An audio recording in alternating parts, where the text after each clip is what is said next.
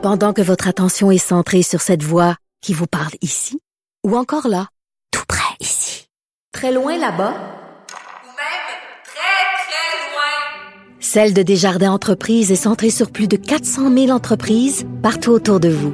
Depuis plus de 120 ans, nos équipes dédiées accompagnent les entrepreneurs d'ici à chaque étape pour qu'ils puissent rester centrés sur ce qui compte, la croissance de leur entreprise.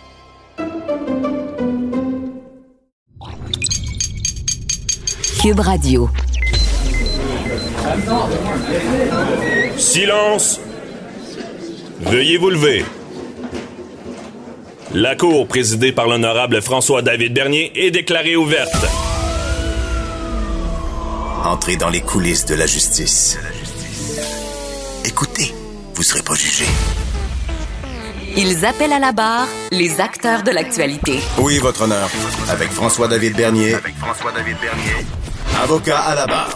Cube Radio. Bonjour, bienvenue à l'émission. Aujourd'hui, pour vous, on commence avec une question euh, qui est peut-être pas encore d'ac- d'actualité, mais qui pourrait le devenir. Avec euh, Maître Jean-Paul Boilly, on se demande si on pourrait choisir notre vaccin. Euh, Est-ce qu'il pourrait y avoir des contestations parce qu'on n'a pas le bon vaccin? Et certains ont des craintes pour euh, parce qu'il y a eu un article qui disait qu'un vaccin euh, n'était pas conseillé pour les gens de 65 ans et plus. On lui en parle. Ensuite, euh, il y a Matt Sharon Otis qui est là pour euh, venir nous expliquer. Il y a eu des changements à la loi sur le divorce. Euh, il nous explique aussi cette semaine, il y a l'avocate euh, Goldwa- Matt Goldwater qui euh, retourne au combat pour faire reconnaître les conjoints de fait comme des gens mariés. Est-ce qu'elle a des chances? On lui en parle. Ensuite, Manon Monasteste, qui est là de la, la Fédération des maisons euh, pour femmes. Là. On parle évidemment de la situation. Qu'est-ce qui s'est passé encore une fois cette semaine à Sainte-Sophie, le meurtre euh, en, en lien avec euh, la violence conjugale. On lui demande si on a les outils au Québec qu'il faut pour essayer de prévenir ce genre de meurtre. Et pour finir, ma- maître, Patrice Ouellette nous explique les 10 métiers pour revenir en force après la crise. Votre émission commence maintenant. Avocat à la barre. Avec François-David Bernier. avec François-David Bernier. Le vaccin contre la COVID-19. Est-ce que vous vous posez la question, y en a-t-il un meilleur que l'autre? Est-ce que, bon, il y en a un qui est en deux doses. Ça a semblé très problématique parce que, bon, la deuxième dose n'arrivait pas. Là, on a déjà trois vaccins d'autorisés au Canada, peut-être un quatrième qui s'en vient. Et euh, il y a toutes sortes d'informations qui circulent sur les vaccins. Et les gens, c'est sûr, des fois, sont inquiets. Est-ce quand même quelque chose qu'on se fait injecter dans le corps? On espère avoir la meilleure qualité. Et on voit l'information, des fois, qui devient contradictoire. Comme cette semaine, on avait vu que euh, le vaccin d'AstraZeneca n'était pas euh, interdit pour les 65 ans et plus, mais n'était pas recommandé. Et euh, semblerait que plus tard dans la semaine, ce n'était plus le cas.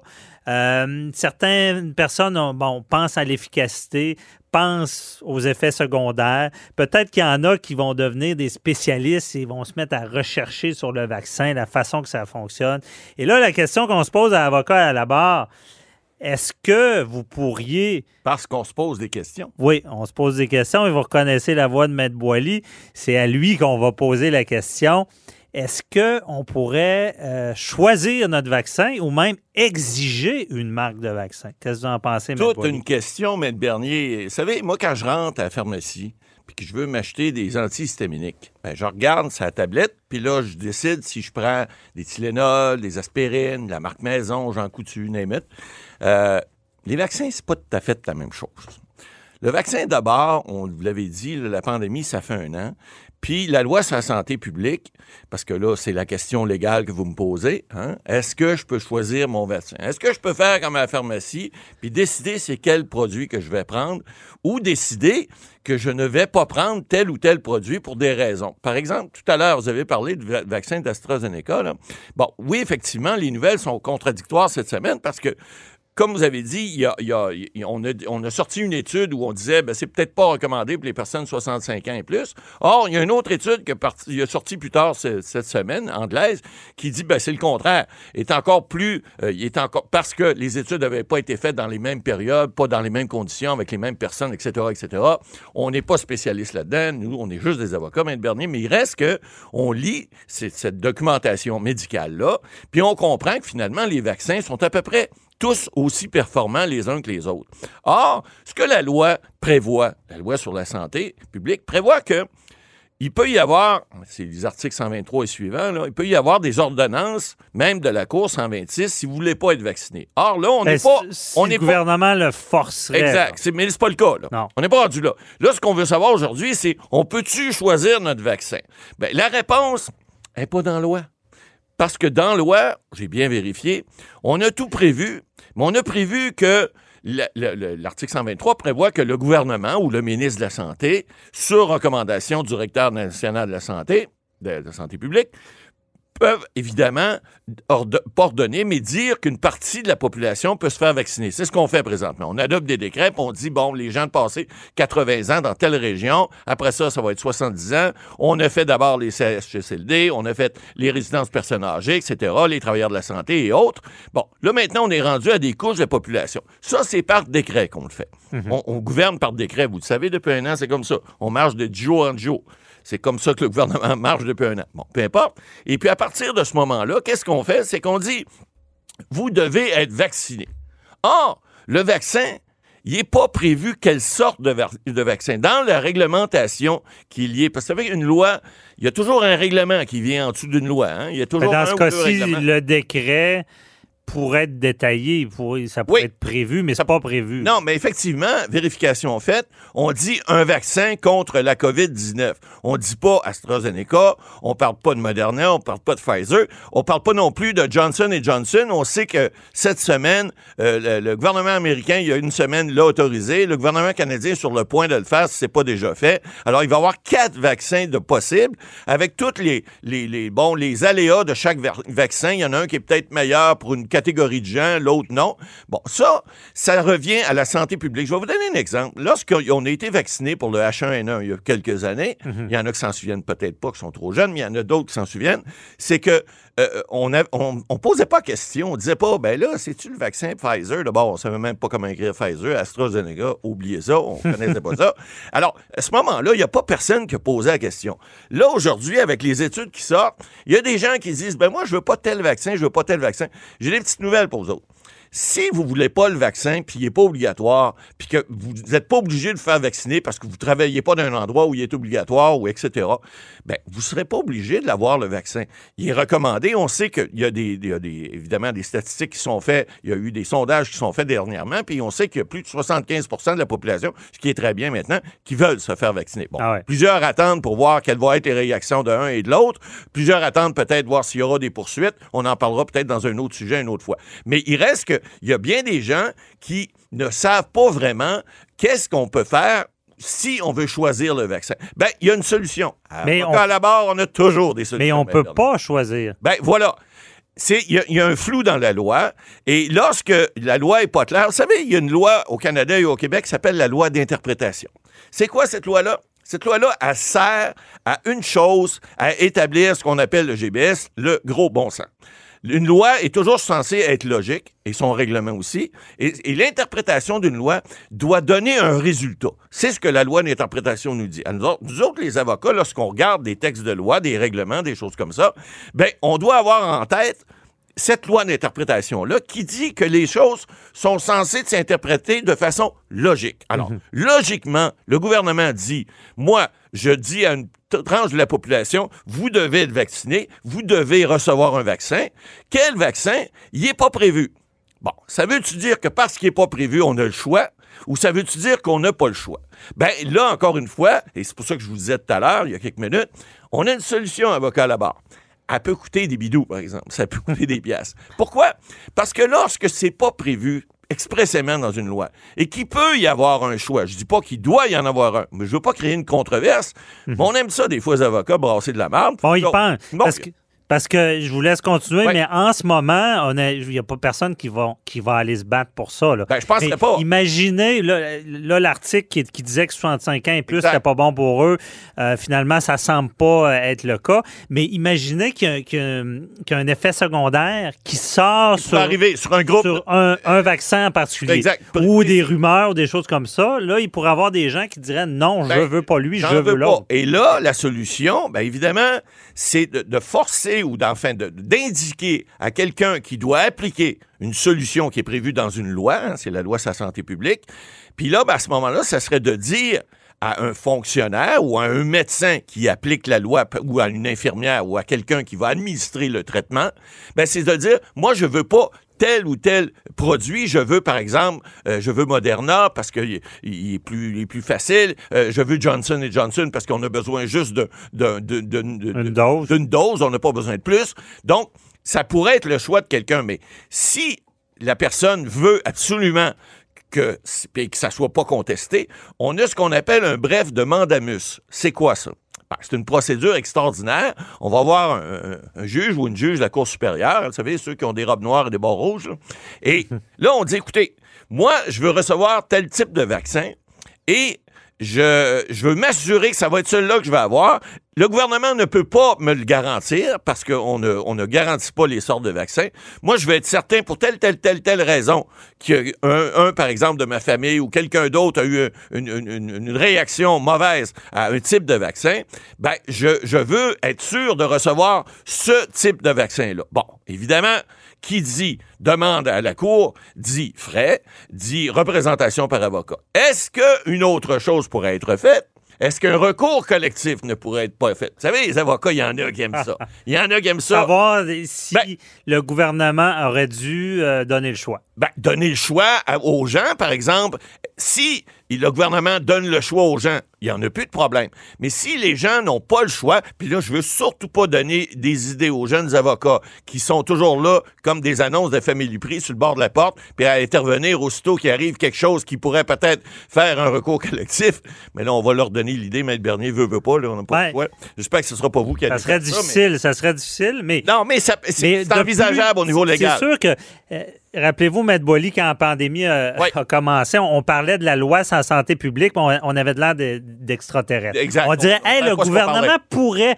Et là, on est rendu qu'on a un couvre-feu. Exact. Avant, on avait de l'air très paranoïaque. Là, on Bon. était là, puis on disait, ben voyons, ils feront pas ça, ils feront pas ça. Ouais. Ben, ils l'ont fait, Ben, c'est comme ça. dit à D'où la question, parce que on, tout le monde dans l'entourage euh, Ouais. connaît des gens qui ont eu le vaccin et il y en a un qui dit ben moi je l'ai eu puis j'ai mal filé pendant deux ça. jours. Là l'autre a eu une autre marque dit non moi ça a bien été. Ouais. Donc on, on sait que ça va peut-être arriver Ça là. va jaser, Ouais. c'est certain. Puis vous savez, dans nos chaumières, surtout là, au printemps, là, on va arriver à une période où, bon, il n'y a plus de sport d'hiver dehors. Bon, les, les gymnases ré- réouvrent là, dans, dans- dans les zones jaunes euh, la semaine prochaine. Mais je veux dire, Mhm. c'est pas la pleine activité à 100 Les restaurants qui ferment à 9 h le soir, là, euh, Ouais. je veux dire, il n'y aura Mais- pas plein d'activités. Alors, les gens vont avoir du temps pour penser à leurs Non, affaires, puis chialer. C'est sûr que les gens veulent être vaccinés pour reprendre leur vie, évidemment. Puis euh, très, bon, je, je comprends bien ce que vous dites. Moi, je pense aussi que pour l'instant, ça sera pas trop un problème. Non. Si jamais on arrivait avec un, un vaccin forcé. Là, là, on, on Ouais. l'aurait, ce problème-là, Ouais, parce mais- qu'il y en a qui, qui voudraient choisir, mais...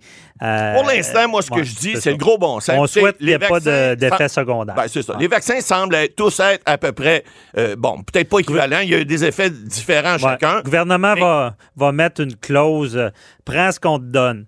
Ben, ça peut être ça aussi. Puis il faut pas oublier que le gouvernement, dans la loi sur la santé, service santé, euh, on va en parler une autre fois, il y a des, il y a, il y a des, il y a des indemnisations qui sont prévues s'il y avait des, des problèmes. Ouais. Et vous pouvez pas poursuivre le gouvernement. C'est un peu comme l'assurance automobile, là.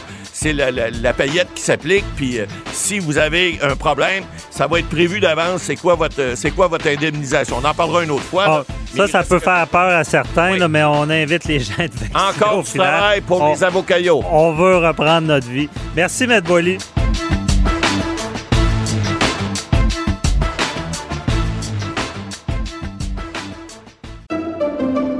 Pendant que votre attention est centrée sur cette voix qui vous parle ici, ou encore là, tout près ici, très loin là-bas, Ou même très, très loin. Celle de Desjardins Entreprises est centrée sur plus de 400 000 entreprises partout autour de vous.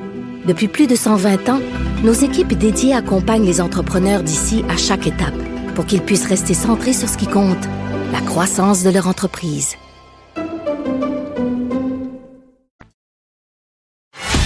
Avocat à la barre. Alors, je procède à la lecture du verdict. Avec François-David Bernier. Les meilleures plaidoiries que vous entendrez. Cube Radio. Deux grosses nouvelles cette semaine en matière familiale. On voit que la loi sur le divorce, ça fait à peu près 20 ans que ça n'a pas été modifié, a subi des, changements importants. Bon, il y a des gens qui applaudissent les changements. On semble y mettre euh, au cœur des débats de la loi sur les divorces euh, de plus en plus les enfants, l'intérêt de l'enfant.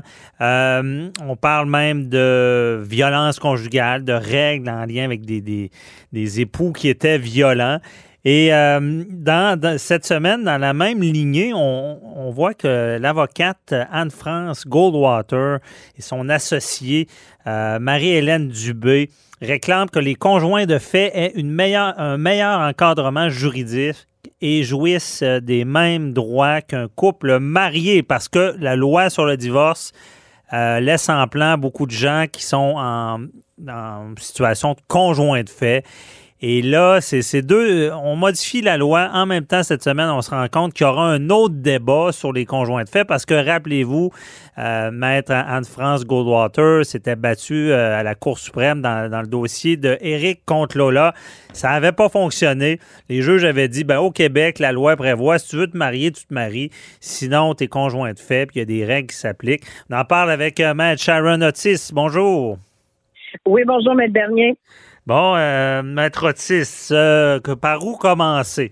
Je veux. Je veux... commencer, oui, parce que je veux... tu vas épineux, hein? Ben non, c'est ça. Je veux vous entendre. Bon, on va y aller sur euh, la, la, cause des conjoints de fait. Êtes-vous pour ça qu'au Québec, que la loi rendrait les conjoints de fait comme s'ils étaient mariés après un certain temps? Là?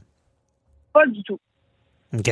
Bon, c'est clair. Aussi drastique que ça. Aussi drastique que ça parce que vous comprenez que ça va faire en sorte que la plupart des gens là au Québec sont en, en union euh, de fait. Donc, mmh. ce que ça va faire, et déjà, certaines lois d'ordre social reconnaissent le statut de conjoint de fait. On n'embarque pas là-dedans parce que ça ne nous vise pas dans le cadre de la présente entrevue? Mmh. Cependant, moi, je pense que de faire en sorte que les conjoints de fait aient les mêmes droits et les mêmes obligations que les, que les personnes qui sont mariées, je trouve que, vous comprenez, et comme vous l'avez dit d'entrée de jeu, si on ne veut pas se marier, ben bien évidemment, ça fait en sorte qu'il y a une distinction. Vous comprenez? On peut pas avoir les mêmes droits, les mêmes obligations que les conjoints mariés parce qu'à ce moment-là, euh, où, est la, où est la différence, où est la distinction? Là où est-ce que j'embarque, par contre, à titre de mhm. juriste? C'est qu'on protège l'intérêt de l'enfant, que ce soit là, oui, OK, les modifications sur la loi en divorce sont entrées en vigueur le 1er mars dernier, euh, 2021. Et euh, oui, c'est vrai que avec les modifications, à ce qu'on semble lire, l'enfant d'un de, de, de, issu d'une union euh, pour lesquelles les personnes étaient mariées euh, ont des distinctions, surtout lorsqu'on parle de violence conjugale, etc. Sauf mm-hmm. que faut pas oublier une chose. Euh, il y a le volet fédéral, c'est-à-dire la loi sur le divorce pour les couples mariés, et il y a l'aspect aussi provincial qui est pour les conjoints de fait, les personnes qui sont non mariées ou les couples qui sont mariés mais décident de ne pas se divorcer. Donc, l'intérêt de l'enfant doit primer, je pense, dans n'importe quelle de ces situations-là. Moi, ce que j'ai trouvé surprenant cette semaine, c'est d'entendre dans une entrevue quelconque, pour ne pas la nommer, euh, à, l'effet qu'on allait maintenant plaider des droits qui se rattachaient aux modifications qui ont été faites, qui ont été apportées à la loi sur le divorce, aux enfants qui vivent cette violence-là conjugale, etc. Il y a toujours l'article 33, je sais, je reviens souvent avec ça, du Code civil du Québec, qui est l'intérêt supérieur des enfants, ce sur quoi les tribunaux doivent se prononcer mhm. euh, et prendre leurs décisions. Maintenant, les critères sont sensiblement les mêmes là, pour l'instant avec les modifications. Sauf qu'il y a quand même quelques ajouts qui sont importants de préciser, mais ce n'est pas vrai qu'on va retourner dans... Et, d'ailleurs, dans, l'arrêt euh, de la Cour suprême, euh, elle l'a perdu, euh, Maître et à mon sens, à moi, à l'heure actuelle, je comprends la primauté du droit de l'enfant. Ça, j'ai pas de problème avec ça. Mhm. Euh, qu'on soit marié, qu'on soit euh, en, union de fait, en conjoint de fait, il ne devrait pas y avoir de distinction quant au droit de- d'un enfant. Donc ça, je pense qu'on est tous d'accord avec ça. Mais somme toute, on ne peut pas. Ce qu'elle veut, ce qu'elle tente d'aller rechercher, ça s'appelle un enrichissement injustifié. Vous comprenez? Donc, il y, il- il y a des, il y a des remèdes, il y a des recours. Donc, moi, je, définitivement, à titre de juriste, je ne suis pas d'accord avec ça. OK. Donc, c'est ça. Si euh, on décide de se marier, on est sous le joug de la loi sur le divorce qui a récemment été modifiée. Euh, si on est conjoint de fait, euh, donc il n'y a pas d'obligation entre les conjoints, mais il y en a s'il y a des enfants. Expliquez-nous un peu. Euh, si on est marié, on se divorce, on est en quelque sorte responsable de l'autre conjoint, plus qu'un conjoint de Ben, fait? Non, c'est que les règles, ben, regardez, c'est que les règles du patrimoine familial viennent établir de quelle façon le partage du patrimoine va venir se faire. Quand on est marié. 414, euh, quand on est marié. Mhm. Mais somme toute, quand on est conjoint de fait, il y a des règles, entre autres, sur l'enrichissement justifié, etc., qui font en sorte que c'est sûr qu'il n'y a pas un partage euh, obligatoire d'ordre public absolu euh, pour lequel on peut déroger, mais comme somme toute, on ne peut pas y déroger sans connaître la valeur au préalable. Donc, euh, je, je pense qu'on est dans deux situations distinctes, mais ça ne fait pas en sorte la seule chose qui est modifiée par rapport à la loi, entre autres, les modifications qui ont été entrées en vigueur sur la loi sur le divorce de 1985, viennent apporter une précision ou des euh, sécurités supplémentaires lorsque l'enfant est dans un cas de violence conjugale, entre autres, et ben, celle-là aussi est fait pour promouvoir l'intérêt de l'enfant, bien évidemment, de, de lutter contre la violence conjugale, de réduire la pauvreté des enfants et de rendre la justice familiale accessible et plus efficace. Donc, je pense de toute façon que tous les juristes, on attendait après ça, cette réforme-là, cette modification-là, puisque depuis les 20 dernières années, il n'y a pas eu de grandes modifications qui ont été apportées à la loi sur le divorce. Mhm. Mais dans le fond, le, ce qu'on comprend de la loi, le- on parle des conjoints de fait, on parle de la loi sur le divorce, mais dans la loi sur le divorce, qui est fédérale quand on est marié, la nouveauté, c'est c'est quoi exactement par rapport à la violence conjugale? C'est qu'on ne donnera pas la garde à un époux violent? On va regarder, c'est-à-dire que le, le tribunal va pouvoir prendre en considération, bien évidemment, comme d'habitude, la sécurité, le bien-être des enfants, tant au niveau physique que psychologique. Mhm. Euh, il doit, il va vérifier aussi la nature, la solidité des relations enfants-parents, enfants-grands-parents et de, des autres personnes impliquées qu'on dit, mais bien évidemment, on peut faire référence à un autre fratrie, OK? Mhm. Euh, le patrimoine, l'éducation linguistique euh, et le patrimoine euh, spirituel de l'enfant, surtout les patrimoines qu'on dit autochtones, et tout ça dans, en obtenant le point de vue et les préférences de l'enfant. Cependant, ils doivent quand même et ils doivent aider à lutter contre la violence conjugale et c'est des mesures qui doivent vérifier les tribunaux maintenant, c'est-à-dire la conduite d'une partie, à savoir si la conduite est violente, si elle est menaçante, s'il y a un membre de la famille qui a à craindre pour sa sécurité, Mhm. s'il y a un membre de la famille qui s'expose euh, directement ou indirectement à de la violence conjugale. Donc, à ce moment-là, les tribunaux euh, pour lesquels on, de- on, on est devant eux en matière de divorce euh, devront statuer et prendre ces nouveaux ce n'est pas nécessairement des nouveaux critères parce que, bien évidemment, les tribunaux les appliquaient déjà. C'est toujours l'intérêt de l'enfant qui prime. Mhm. Mais, somme toute, c'est devenu euh, plus... Enchâssé dans la loi. Là, c'est écrit. Avant, voilà. c'est ça, c'était voilà. la jurisprudence qui disait ça, mais là, ça a été confirmé, écrit dans la loi qu'il faut prendre ça. Puis il n'y a plus d'histoire de euh, qu'on on fait fi de ça, comme on a déjà vu, des procès criminels d'un des conjoints, on n'en tient pas compte, on donne une garde, on se ramasse avec des conflits, euh, euh, une possibilité de Ben, moi, je danger. pense que c'est beaucoup plus lorsque l'enfant est exposé à de la violence conjugale. Vous comprenez? OK. Un enfant, et c'est un motif de compromission au sens de la loi sur la, la protection de la jeunesse, l'article 38. Mhm. Si un enfant est exposé à de la violence conjugale, euh, que, que, que ce soit un parent marié ou un parent non marié, euh, on ne fait pas de distinction euh, à ce niveau-là, au niveau des tribunaux de la, je- de, la, de la direction de la protection de la jeunesse. On ne Mhm. fait pas de distinction par rapport à ça. OK, je comprends. Là, quand quelqu'un, le, le danger, parce que c'est ce qui est dénoncé, c'est que dans la loi sur le divorce, bien évidemment, on n'a pas le choix parce que ça ne concerne pas les conjoints de fait, donc ils sont exclus puis ils l'ont toujours été. Euh, les maîtres Otis, quelqu'un euh, qui nous écoute, un auditeur, auditrice, là, euh, qui est conjoint de fait, il y a moyen quand même, même si on n'est pas marié, de se protéger économiquement parlant, de prévoir si on a une maison, le conjoint avait une maison, il y a des biens, il y a des enfants, y a moyen, malgré qu'on ne se marie pas, de prévoir des contrats là, dans ce domaine-là. là? Mais, mais tout se prévoit, vous comprenez? Tout, tout, tout est à prévoir. On ne peut pas, par contre, euh, parce que à moins que ce soit de l'ordre public absolu, mais on peut tout prévoir. Il s'agit de savoir euh, de quelle façon on va le faire. On va, on va regarder Bon, de quelle façon la, la maison, euh, qui est le propriétaire? Est-ce que l'hypothèque est l'hypothèque conventionnelle est-ce qu'elle est aux deux noms? Est-ce qu'ils sont 50-50? Est-ce qu'il y a une clause de rachat, de préférence, etc.? Donc, Mhm. il y, a, il y a tout ça à regarder. Oui, il y a des contrats qui peuvent se faire, mais somme toute, tu sais, avant d'en arriver là, je pense que c'est sûr que lorsqu'il y a un apport important d'un conjoint de fait, OK, on n'est pas en matière de divorce, lorsqu'il y a un apport important, comme dans le cas euh, que j'ai vu de, ma, de Maître Goldwater, c'est que euh, il y a eu un, un, un- une disproportion, un déséquilibre par rapport au patrimoine de la mère qui semble avoir été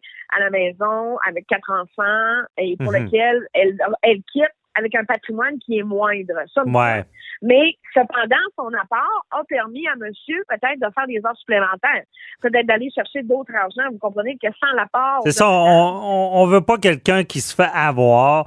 Et euh, ce qu'on vous dit aussi, c'est que ça se prévoit, même si vous n'êtes pas marié, vous pouvez le prévoir par contrat. Il y a des notaires, des avocats qui font ça. Et c'est pas parce que vous parlez de ça avec votre conjoint qui vous aime pas ou qu'elle vous aime pas. Il faut enlever ça de notre tête. Souvent, c'est le cas. Les gens se disent on est en amour, on veut pas parler de ça. C'est pas vrai. Faites écouter l'entrevue, euh, cette entrevue-là à votre conjoint. C'est correct d'en parler, de prendre des mesures. Ça évite à la fin cette disproportion-là. D'un, excusez l'expression, il s'est fait avoir parce qu'il était en amour, puis il n'a rien vu aller. Il a tout mis les biens au, nom de l'autre, puis il n'a a pas de droit en tant que conjoint fait, comme s'il était marié. La morale de l'histoire. Merci beaucoup, Maître Otis, de nous avoir Ça fait éclairé. plaisir. Passez une belle journée. Bonne journée, bye bye.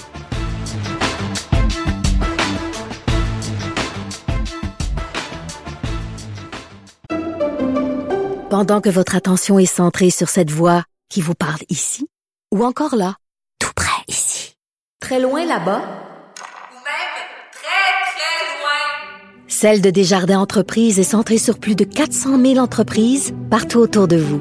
Depuis plus de 120 ans, nos équipes dédiées accompagnent les entrepreneurs d'ici à chaque étape pour qu'ils puissent rester centrés sur ce qui compte, la croissance de leur entreprise.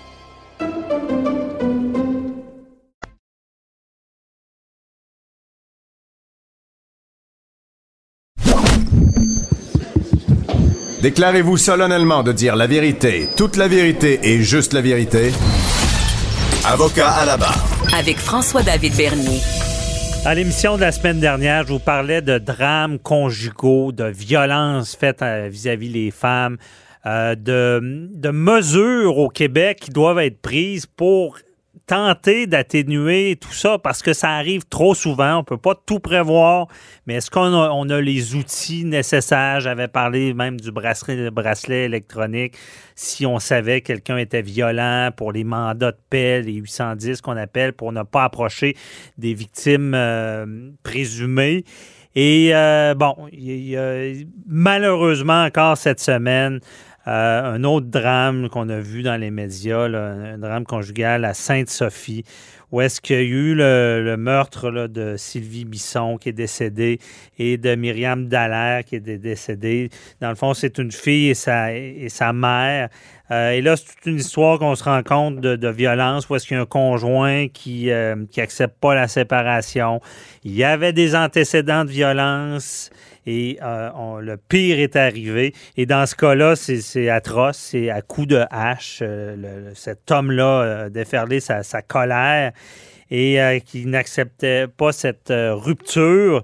On en parle avec euh, Manon Monastès, qui est directrice générale de la Fédération des maisons d'hébergement pour femmes. Bonjour, Madame Monastès. Bonjour. donc, on, on, voit ça, ça arrive souvent. Euh, et est-ce qu'il y a qu'il y a un problème dans notre système en lien avec la violence conjugale? Est-ce qu'on est équipé, outillé pour prévenir ces drames-là? Ben écoutez, euh, c'est évident que depuis la mise en place euh, de la politique d'intervention en matière de violence conjugale en 1995, on a quand même fait un bon bout de chemin. Mm-hmm. Mais reste encore qu'il y a toujours des trous au niveau du, du filet de sécurité euh, euh, à mettre en place pour les femmes qui sont victimes de, de violences conjugales. Il y a juste euh, avant les fêtes, il y a eu le, le rapport transpartisan euh, qui avait été mis, euh, un comité de travail d'experts qui avait été mis en place par Maître Maître Lebel quand elle était ministre de la Justice mm-hmm. et euh, ce rapport vise à améliorer la réponse, euh, entre autres, du système judiciaire euh, aux besoins des, des, victimes de violences conjugales, d'agressions sexuelles. Alors, ce rapport est quand même assez exhaustif. C'est 190 recommandations. Oh. Alors, qui touchent tous les aspects de la réponse euh, socio-judiciaire envers les victimes. Alors, euh, il y a beaucoup de choses qui sont sur la table. Alors, si on regarde... 190 euh, recommandations de, choses à faire. Est-ce qu'il y en a qui ressortent plus dans ces 190? Ben, il y a toute la question euh, d'améliorer la réponse judiciaire, euh, d'avoir euh, un tribunal spécialisé pour pour justement entendre les causes de violence conjugale. il y a des mesures qui touchent les procureurs, qui touchent qui touchent le processus, d'accélérer le processus euh, de, traitement des plaintes euh, qui seraient grandement bienvenues en violence conjugale euh, quand ce sont des peines et ce sont souvent des, des causes qui sont entendues après 18 mois, 24 mois. c'est très long, là, autant pour la victime que pour l'agresseur, parce que l'agresseur, pendant ce temps-là, ce qu'il fait, c'est qu'il il harcèle beaucoup euh, son, sa conjointe, son ex-conjointe euh, pendant euh, le délai de traitement au niveau judiciaire. Alors, il y a de nombreuses, nombreuses recommandations. Est-ce que c'est vrai, Madame Monassin, est-ce que vous parlez justement que l'agresseur qui peut continuer à harceler, il y, a, des intervenants dans le milieu judiciaire qui disent que les, les fameux 810 ne sont pas, les mandats de paix sont peu respecté, là, qu'on n'a pas cette crainte-là d'avoir des accusations par la suite et que souvent, dans matière de violence conjugale, c'est peu respecté. Est-ce que vous en Tout à fait. oui, tout à fait. Nous, les, les milliers de femmes euh, qu'on reçoit en maison d'hébergement et les autres milliers qu'on reçoit aussi en service externe, euh, majoritairement, quand il y a un 810, euh, c'est très, très peu respecté. Et puis, il faut, voir aussi euh, les ordonnances qui sont contradictoires parce que il peut y avoir un 810 au criminel, un interdit de contact, mais au niveau du civil, on dit oui, on va, on va, on va les contacts sont possibles quand c'est quand ça concerne la garde des enfants. Mm-hmm. Ah Alors, ce sont des, des, positions qui sont contradictoires euh, pour la vie euh, pour la vie d'une victime. Là. Alors, euh, on, se retrouve là justement dans cette. il y a toute la question justement de l'harmonisation entre les différentes cours. dans les au niveau des, des, des jugements, des ordonnances, euh, il y a la question aussi, euh, il y a une aide-mémoire qui existe pour les policiers euh, qui les aide à évaluer la dangerosité, le potentiel de d'homicide Et euh, cette aide-mémoire-là, malheureusement, est très peu utilisée. Il est pourtant dans le guide des pratiques euh, policières. Mhm. Euh, et on l'a vu, il y a aussi le, le rapport du coroner en chef qui est sorti, le premier rapport sur euh, l'étude. Je fais partie de ce comité d'étude euh, des homicides dans le contexte de violence conjugale. On a émis aussi euh, une trentaine de recommandations, surtout à l'effet d'une meilleure formation, justement pour évaluer les risques de dangerosité. Il y a plus de dans 60% des cas d'homicide qu'on a étudiés, il y a 20 critères de risque qui n'ont pas été tenus en compte. Alors, euh, et 20 critères et plus qui n'ont pas été tenus en compte. Et on l'a vu dans le, le, le- les, les féminicides euh, qui se sont passés à Sainte-Sophie. Euh, euh, L'agresseur avait des antécédents de violence conjugale. Ça, c'est le drapeau numéro un. Quand Drapeau rouge. des antécédents de violence conjugale, on est presque sûr qu'il va y avoir un homicide dans une relation euh, postérieure. D- Lorsqu'il y a rupture, s'il y avait de la violence conjugale, le risque est beaucoup plus élevé. Là.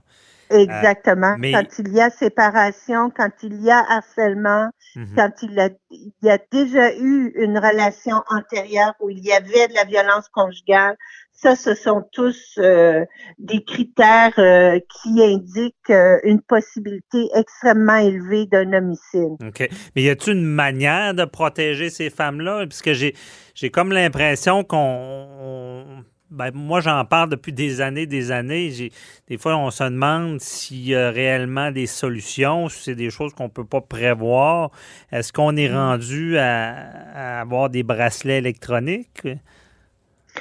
Ben, écoutez, ça, peut- ça fait, ça peut faire partie de la solution, mais comme je le disais, il faut avoir un, un filet de sécurité euh, pour ces femmes, et ça, ça ne va, ça va ne se faire que dans la concertation des acteurs. Les maisons d'hébergement, oui, on peut faire un certain bout de chemin, on les accueille, on les protège, on les soutient, mais euh, ça prend la collaboration de tous les intervenants du euh, euh, au niveau euh, socio-judiciaire. Mhm.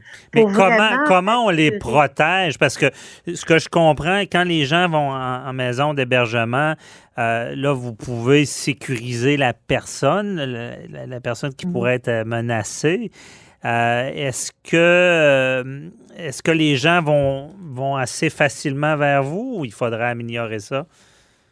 Ah ben écoutez, ils vont très facilement vers nous euh, pour les 36 maisons d'hébergement que la fédération représente. On a un taux d'occupation euh, de 97 Ah, un ouais. taux moyen de, de- alors les maisons sont toujours pleines. Alors euh, et même on, on a des, des euh, malheureusement on doit refuser au moment de l'appel euh, on a refusé pour l'année 2019-2020 euh, 10 000 demandes là, de d'hébergement où il faut trouver une deuxième, une troisième solution. Ah oui, mais il y a, il y a euh, une femme qui est, qui est victime de, de, de- violence conju- conjugale pourrait être refusée dans une maison. euh, Ça pourrait Ben écoutez, au moment où elle appelle, euh, quand euh, comme quand je dis quand je dis c'est 10 000 refus de demandes qui ont été refusés, c'est au moment où elle appelle, euh, il n'y a pas de place dans la maison où elle a appelé. Alors là, il faut voir dans une autre maison, dans une autre région. Alors euh, oui, on est rendu à un Ben là, y a-t-il un problème de, de, de, de fonds investis? Parce qu'on voyait ce- cette semaine le premier ministre Legault disant que ça n'a pas d'allure puis que ça n'a pas de sens, ce genre de meurtre-là. Mais, Mm. euh, coudon, on a-tu les ressources nécessaires pour combattre ça? Ou, parce que si je, je, je suis quand même frappé de me rendre compte qu'une femme pourrait être refusée dans une maison? Mhm. Y a tout ce qu'il faut comme ressources?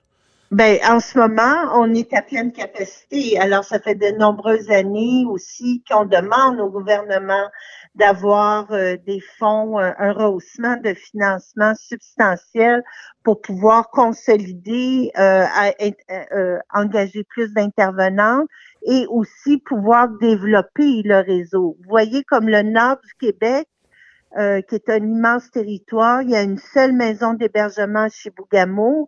Dans la Naudière, il y en a trois. Alors, euh, oui, à Montréal, il y en a plus, mais quand même, on, on, euh, on ne répond pas, euh, on ne répond pas à la demande.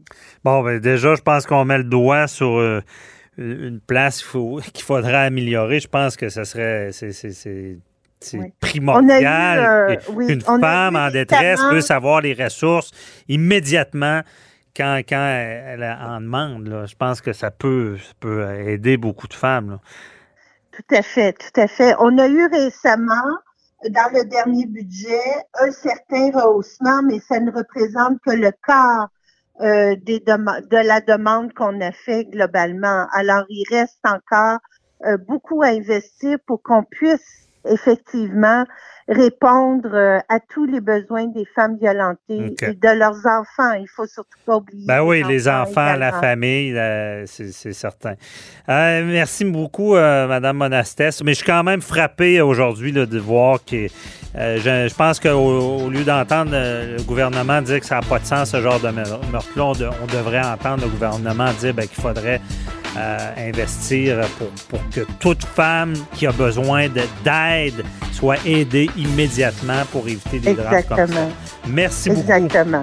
Bonne journée. Alors, c'est moi qui vous remercie. Au revoir, bye bye. Au revoir.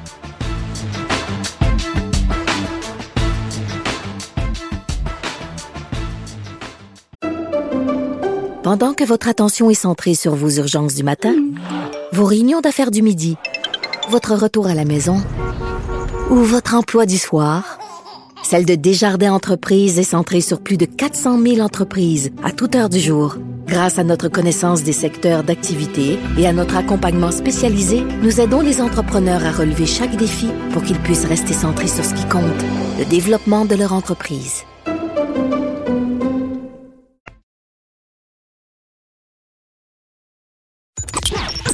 Vous écoutez Avocat à la barre. Entrez dans les coulisses de la justice.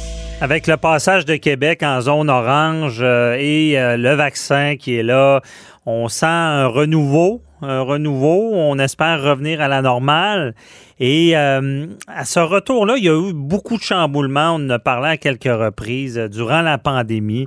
Il y a eu du bon, il y a eu du mauvais, mais du bon aussi. Et là, par contre, il y aurait 10 métiers qui pourrait permettre aux gens de revenir en force après la crise. C'est le ministre du Travail, de l'Emploi et de la so- Solidarité sociale qui a ciblé une dizaine de métiers euh, demandés qui offrent d'excellents débouchés pour les Québécois. euh, qui se sont retrouvés, dans le fond, qui ont dû changer de carrière ou euh, avec ce renouveau-là, avec cette façon différente de faire. Euh, et on vou- voulait en, en discuter. euh, ça- il y a un petit lien juridique comme avec le droit du travail et on en discute avec euh, Patrice Ouellette, notre gestionnaire de haute performance de la méthode 48 heures. Bonjour Patrice. Bonjour, Maître Bernier. C'est, euh, on, sent que on pense à- à- à- au, au lendemain de la pandémie. Et là, c'est, c'est, bienvenu de, de- de cibler des métiers qui pourraient être plus intéressants pour ceux qui ont, qui ont perdu durant la crise. Ben exactement, Maître Bernier. Ce qu'on voit, c'est que, bon, de un, on est dans une zone maintenant de bonnes nouvelles. Je pense qu'on parle de réouverture. Mhm. Puis il faut pas oublier que la, la- ça fait pratiquement un an hein, qu'on est euh, qu'on est pris dans ce dans cette fameuse COVID, cette fameuse pandémie. Et cette fameuse pandémie aussi, elle a modifié un peu les déficits d'emploi dans les corps de métier. hein. Il y a 500 professions, grosso modo, euh, qu'on les la façon dont on catégorise les emplois au Québec. Il y a 500 professions et il y en a 124, donc 25% des professions qui existent au Québec qui sont en déficit. Hmm. Et ce qui est le plus impressionnant, Maître Bernier, c'est que ce 24 %-là, donc le quart des professions, représente 36% des emplois totaux au Québec. Ah ouais, 36% Oui. C'est majeur. Donc, on n'est pas loin du 40% Et je veux vous en donner. euh, Ce qui est, ce qui est étonnant, c'est que dans les 10, le top 10, on peut dire, il y en a quatre qui sont dans les technologies de l'information. Et ça s'est accentué le déficit. Pourquoi? Parce que de plus en plus, la pandémie a fait naître aussi des nouveaux besoins. Mhm. Et les entreprises ont pris un virage, on le sait, sur l'accélérateur au niveau des technologies de l'information. Donc, ça, ça a fait augmenter le déficit qu'il y a au niveau des emplois. OK. Le premier, le premier que je vous donnerais, qui n'est pas en lien du tout, par contre, avec les technologies de l'information, c'est technicien en génie civil avec un salaire moyen de 60 000 C'est une profession, un métier qui a un déficit important. Alors, si vous êtes un jeune, vous êtes attiré par le bâtiment, tout ce qui touche le génie civil ou réorientation de carrière, un excellent salaire qui est associé à ça. Et en deuxième position, Ah, mais la- avant d'aller à la deuxième, la première, pourquoi? Parce que on, on sent un besoin dans, dans l'infrastructure ou. euh? Oui, ben, écoutez, tout ce qui touche euh, génie civil, on le sait, ça fait quand même plusieurs années qu'on vit, euh, qu'on on a un boom économique, si on peut dire, au niveau des, des infrastructures. OK. Et contrairement à ce qu'on aurait pu penser, euh, la COVID n'a pas fait diminuer ça. On voit les chantiers, c'est en demande. Il y a beaucoup de. Mhm. Donc, il y a un déficit important à ce niveau-là. Ah, OK, je comprends. Deuxième, Le deuxième, technicien de réseau informatique, avec un salaire moyen de 56 000 Et on sait que ça, c'était déjà en déficit, et là, il est encore plus en déficit. la- Donc, souvent, on le voit, les, les collèges qui offrent ces formations-là, souvent, les jeunes ou les gens qui étudient sont embauchés dès la première année. Déjà, ils ont des offres d'emploi parce qu'on se les arrache. On veut, on veut les réserver, comme on dit. Ouais, mais ça, je crois que c'était même avant la pandémie, c'est toujours en, en demande. Ça se peut-tu? Absolument. j'entendais des histoires là, que, que les, les compagnies tellement avides d'avoir ce- ces, ces, euh, techniciens-là en informatique que même qui étaient prêts à, à ce qu'ils travaillent d'un voilier, d'un Caraïbe s'il fallait, ils leur pardonnaient à peu près tout tant qu'ils étaient à l'emploi, même à distance. là. Ah oui, puis écoutez, euh, c'est un très bon point que vous apportez parce que de plus en plus, avec ce qu'on a vécu avec la pandémie, ça va être permis, ça. Mhm. Donc, on va permettre à ces- cette nouvelle clientèle de travailleurs-là aussi de travailler plus selon leurs propres termes. hein. C'est ça, c'est vrai. Euh, non, Infirmi- effectivement. Infirmière psychiatrique, salaire moyen de 64 000 très, très, très en demande, aussi en troisième position. Psychiatrique, oui. Et ça, est-ce que c'est en lien avec la pandémie? hein? Je ne pense pas. Je pense que c'est c'est- c'est- c'est quelque chose qui était déjà là avant. OK. Euh, puis on a vu, on a vu, écoutez, notre système de santé, il y a eu beaucoup de pression dessus. On a eu, on a vu beaucoup d'infirmières aussi euh, qui ont quitté le système. Donc, un système qui a beaucoup de pression, sur lequel il y a beaucoup de stress. Mhm. Alors, euh, il y a beaucoup d'emplois aussi, mais dans des conditions parfois qui sont peut-être un peu plus exigeantes. hein. On l'a vu là, dans la dernière année. Mhm. Effectivement. Et là, on est rendu au 3, quatrième. Quatrième, génie électrique, salaire moyen de 84 000 gros déficit à ce niveau-là. Et là, c'est ingénieur, là. Là, on parle de- de- d'études universitaires, effectivement. Mhm. Et puis, le cinquième, on retourne dans les technologies de l'information, développeur en médias interactifs. Et Oh. croyez-moi, on parle de jeux, on parle de tout ce qui s'en vient aussi au niveau publicité en ligne, tout ce qui, qui permet d'interagir avec le consommateur en ligne, extrêmement en demande. OK. Ben, ça, c'est toutes les nouvelles technologies qui amènent ça. là. Exactement. Et on l'a vu s'amplifier énormément. Pensez juste aux applications comme Zoom, Teams et toutes ces applications-là. Donc, de plus en plus, les gens sont en ligne et ils consomment de plus en plus en ligne. Donc, Mhm. les entreprises veulent avoir ces gens-là, évidemment, pour bâtir des applications qui vont attirer l'attention. Ouais, ben, j'imagine. Ah, parce que Zoom a eu. euh, c'est- incroyable la façon que. Ah, c'est exponentiel, la croissance de Zoom. OK. Et j'imagine on va voir d'autres joueurs entrer sur le marché d'ici peu aussi. Là. Et ça a dû donner l'idée. là. On va voir d'autres joueurs. On va voir probablement aussi des gros joueurs qui vont acheter des plus petits joueurs pour se positionner rapidement, investir. hein. C'est une, euh, il y a énormément de capitaux euh, dans les gros joueurs technologiques et puis on est très agressif parfois sur les acquisitions. Fait que, Mhm. on n'a pas fini de voir, euh, de voir des choses bouger. Non. Bouger à la télé aussi. Euh, c'est tellement rendu technologique. Je voyais cette semaine une conférence des premiers ministres euh, du, au- au- euh, du Canada, là, puis t'as le monsieur Legault assis, puis après ça, à côté de lui, t'as as des écrans avec quelqu'un sur les écrans. C'est c'est digne des films, là, quand on voyait des réunions euh, à l'époque, là, qui étaient... Ah, oui. On est rendu là. Donc, tout ce qui est là-dedans, c'est un bon choix. Ensuite, euh, par la suite, on est rendu à quel euh, numéro, là? Ben, écoutez, j'y vais 6 et 7 en sixième, aide infirmière préposée aux bénéficiaires. Ah, ben là, éducateur de la alors. enfance. Ça, on- c'était en demande et nécessaire avant la pandémie et euh, après, ben, encore pire. là. je pense que toute la pandémie a, mis à l'épreuve euh, notre système, nous a fait voir qu'il n'était pas fort. euh, on met à l'épreuve le système aussi, puis je pense qu'on fait voir aussi beaucoup les faiblesses du système. Hein? Mhm. Ah, période de stress, c'est comme en entreprise, quand on vit du stress ou des difficultés, c'est là que les faiblesses des entreprises sortent. ouais. Même chose s'est produite du côté du milieu de la santé. Hein? Mhm. Non, puis ça faisait longtemps qu'ils en cherchaient, mais le problème, je pense, avec ces professions-là, c'est que c'est vraiment une vocation parce que j'ai connu des gens qui allaient dans ce domaine-là puis qui ressortaient vite. Euh, si on n'est pas fait pour ça, euh, des fois, on reste pas là. là. Ah, c'est tellement raison là-dessus, Maître Bernier. C'est quasiment une vocation aussi. Puis il faut dire qu'au niveau financier, c'était pas très, très valorisé aussi. Oui, effectivement, puis ça ne l'est pas plus maintenant. Il y a tellement d'écarts, puis là, j'ai les médecins ne m'aimeront pas, mais tellement d'écarts avec des médecins spécialisés, puis euh, le personnel, Ah, euh, les infirmières, c'est c'est ça qui, qui accroche des fois. Là. On parle d'un écart de 20 fois. Hein? Hein. Euh, regardez, on, on parle d'un salaire moyen de 36 000 à 49 000. OK. Hein, versus, c'est sûr que, bon, on compare pas des Non, pommes mais avec des oranges, mais il reste que... ben, ils font pas pour attirer, là, parce que c'est dur comme travail. Ouais. En tout cas, on, on va voir la suite.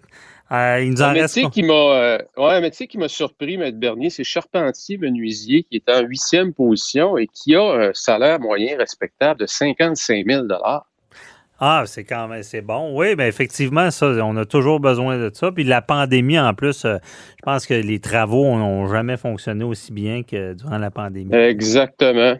Exactement. Ingénieur informaticien, encore là, dans les TI, à 84 000 de salaire moyen. Et soudeur, pour compléter la liste.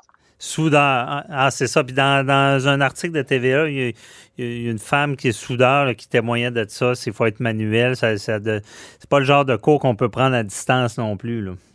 Fait qu'on voit grosso modo, Maître Bernier, trois grandes catégories. Les technologies de l'information, la santé, puis la construction. Mhm. Si on résume ça un peu, c'est les trois grandes sphères où il y a le plus de demandes, il y a un plus gros déficit. OK. Et donc, c'est- bon pour les gens de se diriger vers là. Exactement, exactement. Écoutez, euh, on peut pas dire que c'est un emploi assuré, mais disons que vos chances, vos chances sont très, très, très sont très bonnes. Parce, parce que très, Patrick, exactement. il nous reste une minute, mais on en reparlera dans un autre sujet, mais il il risque d'avoir un contre-coup économique là, dans, dans les six, six mois, un an. Là. Tout ce qui est arrivé, on n'a pas encore vu euh, et toute la problématique. là. Il y a tellement, tellement d'argent en circulation. Et je me rappelle très bien, euh, le printemps passé, on se disait à l'automne, il va y avoir beaucoup de faillites. Mhm. Quand les... Puis finalement, on a passé à travers l'automne, on a passé à travers l'hiver, on commence à en sortir. Le prix des maisons n'a jamais été aussi haut. Mhm. Euh, on, on passe à travers quelque chose qui, qui, qui, qui, qui- sans dire qui est phénoménal, je veux dire, euh, votre, votre prédiction est aussi bonne que la mienne, hein? Puis les plus grands spécialistes, les plus grandes prédictions qu'on sort, c'est très difficile. Mais une chose est sûre, il y a énormément d'argent en circulation qui, qui garde un peu de façon artificielle, je dirais, l'écosystème en santé, dans une santé euh, quelque peu artificielle. Ben, c'est c'est ce qu'il va falloir voir dans, dans les prochains mois. Mais en tout cas, ces métiers-là, je pense que pour ça, c'est un des bons conseils. Je pense pas qu'eux vont avoir de problème. On verra pour le reste. Merci beaucoup, euh. Patrice. Euh, très éclairant. On se reparle la semaine Plaisir. prochaine. Bye bye. Au revoir.